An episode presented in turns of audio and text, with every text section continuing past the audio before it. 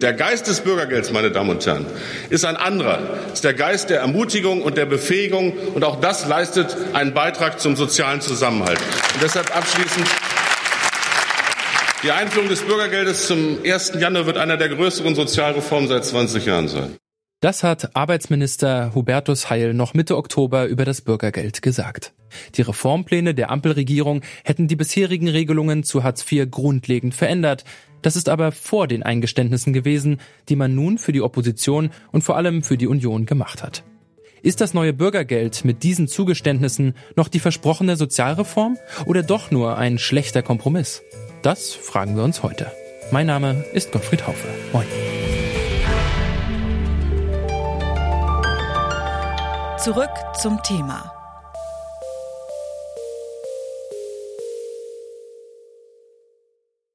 Die Frage, was genau das Bürgergeld ist, haben wir schon im Mai in einer Folge besprochen.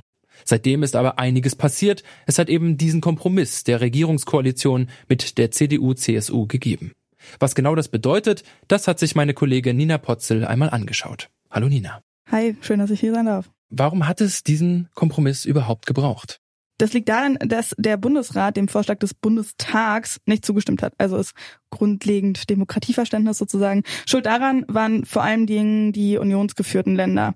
Damit das Gesetz durchgeht, da muss eben der Bundesrat zustimmen und um das zu erreichen, hat die Ampelkoalition jetzt eben nochmal mit der CDU, CSU nachverhandelt, weil die sich ein bisschen dagegen gestellt haben. Aktuell liegt der neue Entwurf ja noch im Vermittlungsausschuss und am Freitag soll dann das Bürgergeld ja wirklich durchgehen durch den Bundesrat. Was bedeutet jetzt dieser Kompromiss? Also was ist vor allem anders als äh, ja im ersten Entwurf? Da geht es im Großen und Ganzen um drei Punkte. Und zwar erstens das Schonvermögen, das ist deutlich niedriger. Ähm, das ist das eigene Vermögen, das man nicht antasten muss, bevor man Leistung beantragt.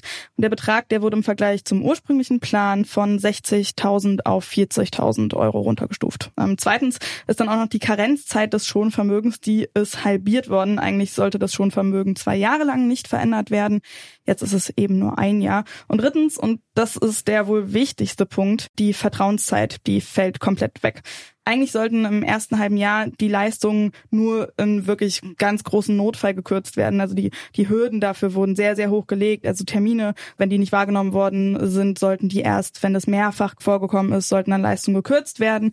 Und das fällt jetzt halt vollständig weg. Also es kann direkt ab Tag eins schon harte Sanktionen geben. Mhm. Jetzt äh, gibt es ja trotzdem wichtige Punkte, die bleiben. Immerhin ist es ja nach wie vor eine kleinere Erfolgsstory, vielleicht ein kleinerer Systemwechsel als der große. Was sind denn jetzt die, die Punkte, die aus dem ersten Entwurf immer noch mit drin sind? Also das ist auf jeden Fall der Regelsatz, der höhere Regelsatz, der bleibt. Das ist schon mal ein ganz wichtiger Bestandteil. Außerdem, was weiter entbürokratisieren soll, ist die Bagatellgrenze von 50 Euro, sprich, dass die Jobcenter nicht mehr wegen jeder Kleinigkeit eingreifen müssen. Das bleibt auch. Und auch der grundlegende Gedanke, dass EmpfängerInnen langfristig in den Arbeitsmarkt integriert werden sollen, bleibt laut Vertreter in der Ampelkoalition bestehen. Und da ist ein wichtiger Punkt eben auch die Zuverdienstmöglichkeiten. Die sind nach wie vor deutlich besser. Vor allem die FDP hat auf eine Zusammenarbeit mit der CDU und der CSU gedrängt. Die Liberalen waren sozusagen in der Mitte zwischen Koalition und Opposition. Ich habe mit Johannes Vogel, dem parlamentarischen Geschäftsführer der FDP, gesprochen und er verteidigt den neuen Entwurf für das Bürgergeld trotz Kompromissen so. Ich glaube, dass es mit diesem Bürgergeldgesetz, so wie es jetzt vorliegt, inklusive des Kompromisses jetzt zwischen Koalition und Opposition, wirklich wir die Grundsicherung moderner, unbürokratischer und vor allem auch aufstiegsorientierter machen werden. Mein Herzstück des Bürgergeldes war immer, dass wir an die so unfairen Zuverdienstregeln rangehen, die wirklich irre sind, weil sie Menschen heute davon abhalten und es ihnen schwer machen, sich Schritt für Schritt in die finanzielle Selbstständigkeit wieder rauszuarbeiten, wenn sie zum Beispiel Langzeit langzeitarbeitslos sind, weil sie junge Menschen schon am Anfang ihres Lebens wirklich grotesk unfair behandeln und ihnen das Gefühl geben, ihre Anstrengung lohnt sich nicht wegen der Familie, in die sie geboren wurden. Also ich glaube, wir machen wirklich unseren Sozialstaat fairer und besser. Jetzt hat die Union ja trotzdem auch sehr viel Druck gemacht. Ähm, Friedrich Merz ist dem Vernehmen nach ja geradezu überrascht gewesen, dass die Koalition ihm dann doch so schnell auch entgegengekommen ist. Und vermehrt habe ich jetzt die Stimmen gehört, die sich gefragt haben, ob nicht mit ein wenig mehr Zeit noch ein äh, ja, besserer Kompromiss heraus hätte kommen können, der dem Koalitionsvertrag noch eher gefolgt wäre. Sehen Sie das ähnlich? Ja, man kann ja auf zweierlei Arten auf eine Verhandlung zugehen. Wenn man macht ganz kleinteilig wie Teppichhandeln auf dem Bazar, so kleine Schritte und trifft sich dann irgendwo. Oder man sagt, hm, lass uns mal die Debatte rekapitulieren, lass uns überlegen, wo vielleicht auch Missverständnisse entstanden sind bei diesem Thema Fördern und Fordern, als ob das nicht mehr gelten würde. Und lass uns überlegen, wie wir dann vielleicht auch mit einem entschlossenen Schritt ein Gesetz zu breiter Mehrheiten und zu breitem Akzeptanz finden. Und die Koalition hat sich für diesen Weg entschieden. Und ich halte das für richtig, Politik da auch mal anders zu machen. Und wenn wir jetzt einfach nur auf den Inhalt schauen, ist das ein gutes Gesetz, ja oder nein? Macht das unseren Sozialstaat besser, moderner, einfacher, chancenorientierter, aufstiegsorientierter, ja oder nein? Dann sage ich jeweils klares Ja. Und das ist doch gut, wenn das am Ende bei einem demokratischen Prozess rauskommt. Und es verändert unsere Grundsicherung fundamental. Wir haben zum Beispiel noch gar nicht über den Aspekt gesprochen, dass Qualifikation auch leichter möglich wird, dass Menschen endlich in jedem Fall eine Ausbildung nachholen können. Alles Dinge, die bisher in unserer Grundsicherung bei Hartz IV nicht gut waren und die durchs Bürgergeld besser werden. Kritik am neuen Gesetzentwurf kommt aber von den Sozialverbänden. Der Sozialverband Deutschland zum Beispiel spricht davon, der Reform sei mit der Streichung der Vertrauenszeit das Herzstück genommen worden.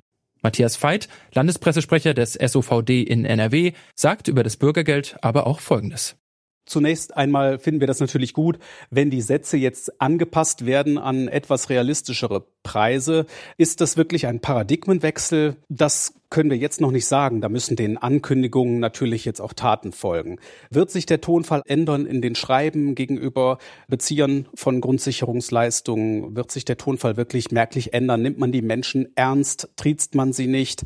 Gibt man weniger Geld aus für eine überflüssige Sanktionsbürokratie, die in großen Teilen gar nichts bringt?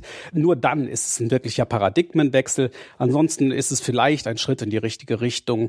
Auch Britta Hasselmann, Fraktionsvorsitzende der Grünen, hebt hervor, wie wichtig es ist, diesen Gesetzentwurf durchzubringen. Polarisierung ist gerade nicht das Gebot der Stunde, sondern gerade in dieser Krise ist es wichtig, dass wir mit dieser Sozialreform des Bürgergeldes, der Regelsatzerhöhung und der vielen weiteren Maßnahmen ein klares Signal der Unterstützung und der Befähigung und Empathie für betroffene Menschen entwickeln.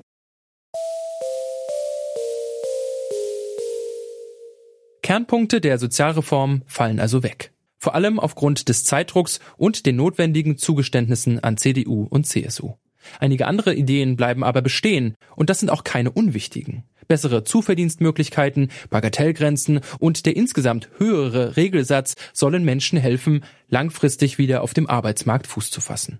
Dass das Bürgergeld tatsächlich eine der größeren Sozialreformen der letzten 20 Jahre ist, wie Hubertus Heil es angekündigt hat, das sehen Sozialverbände und auch einige PolitikerInnen eher skeptisch. Das war's von Zurück zum Thema für heute. An der Folge mitgearbeitet haben Henrike Heidenreich, Lene Rügamer und Lars Feiern. Audioproducer war Benjamin Zerdani, Chefin vom Dienst Nina Potzel. Und ich, ich bin Gottfried Haufe. Bis dann.